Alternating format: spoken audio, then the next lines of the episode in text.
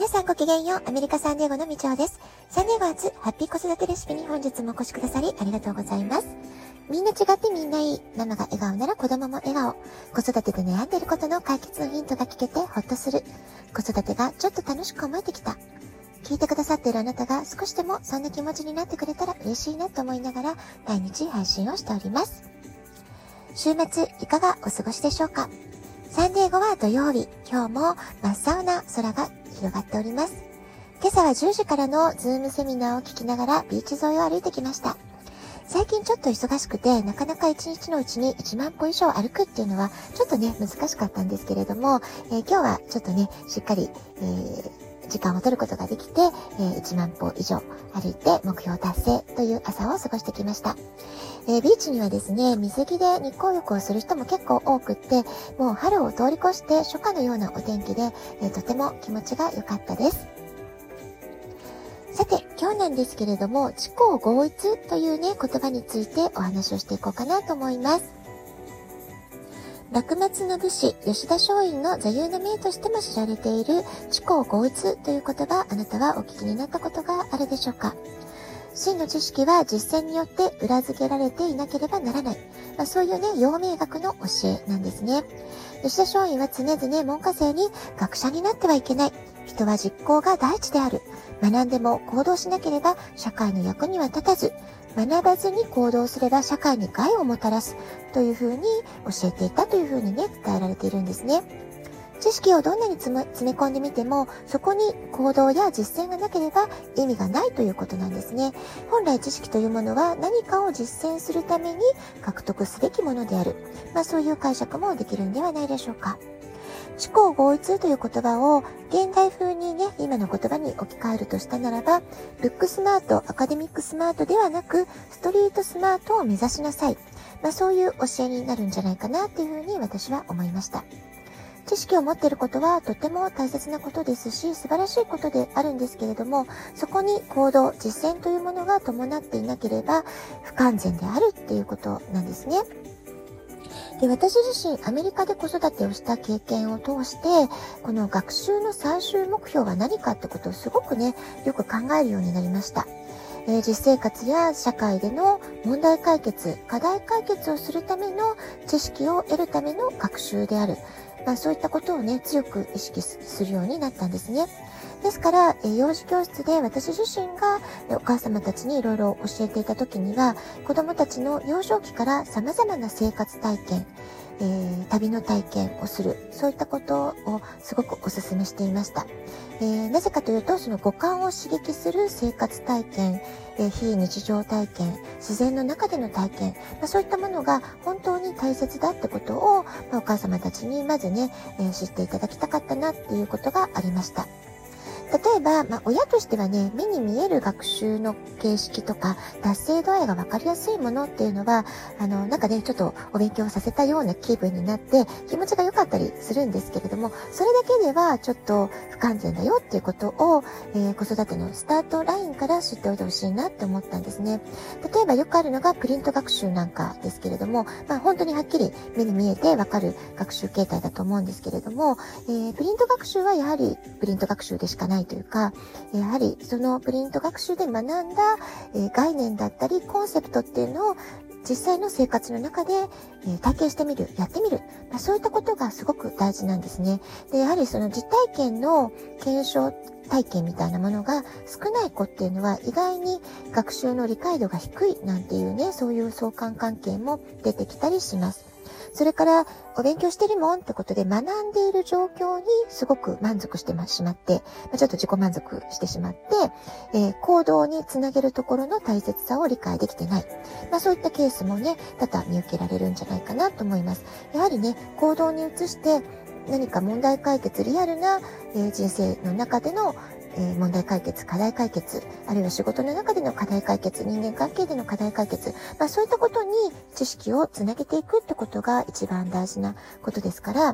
まあ本来知識と行動は切り離すことができない。まあこういう考え方をするのがこの知行合一という言葉にね、込められたコンセプトだと思います。知っているのにやらないのは知らないことと同じっていうことなんですね。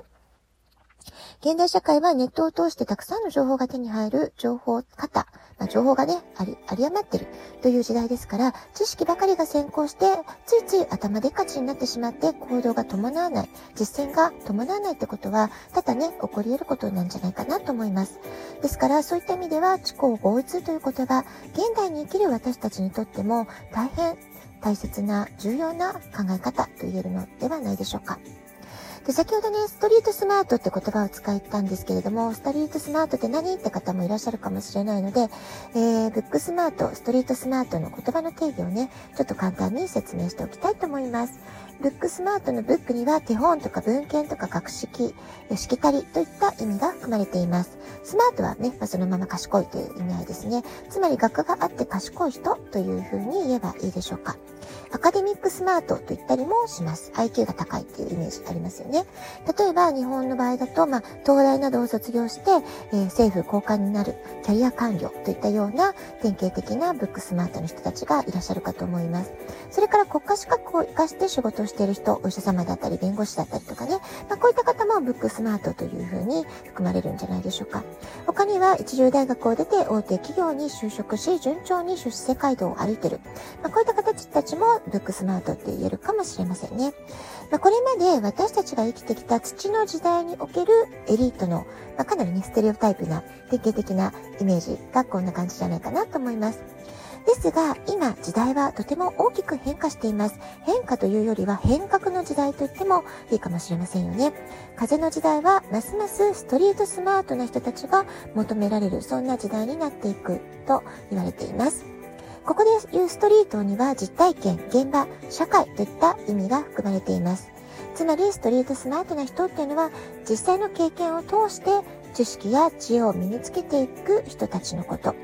まあ、その実体験に投資してアウトプットを学びとしている人。えー、実体験の中で得た知識や、えー、スキル、知恵を、えー、フル稼働して社会に貢献できる何かをやる人。まあ、そんなね、え説明ができるんじゃないかなと思います。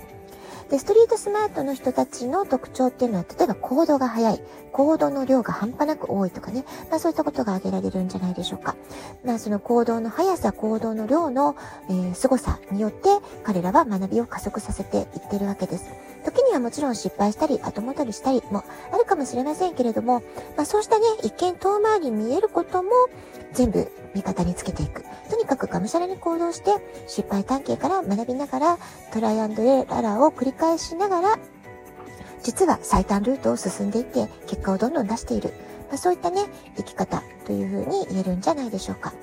チャレンジを恐れず、失敗を恐れず、実体験を通して学び続けられる人っていうのは、この先の時代、どんな環境でも成功をつかむための、えー、可能性を秘めている人と言えるんではないでしょうか。えー、ストリートスマートを目指すためにはとにかくアウトプットを意識することが大切なんですね。読んだ本の内容、読んで感じたことを他の人に話したり、ブログなどで発信発信する。まあ、そういったこともアウトプットです。えー、そしてね、インプットとアウトプットの理想的なバランスは、なんと3対7、アウトプットの方が断然多い。まあ、これがね、理想のバランスだと言われています。インプットをたくさんして、少しアウトプットする。では、ないんですね。えほんの少しのアウトプットをどんどんどんどん自分なりの言葉や行動でアウトプットしていく。つまり、インプットとアウトプットを同時進行するぐらいのイメージでいた方が、ちょうど良いバランスになる。そんな風に思っていると良いかもしれません。ぜひ、あなたも今日からアウトプットをね、しっかりと意識して生活してみていってほしいなと思います。え人間は1日6万回もの思考をしていると言われています。ですからその6万回を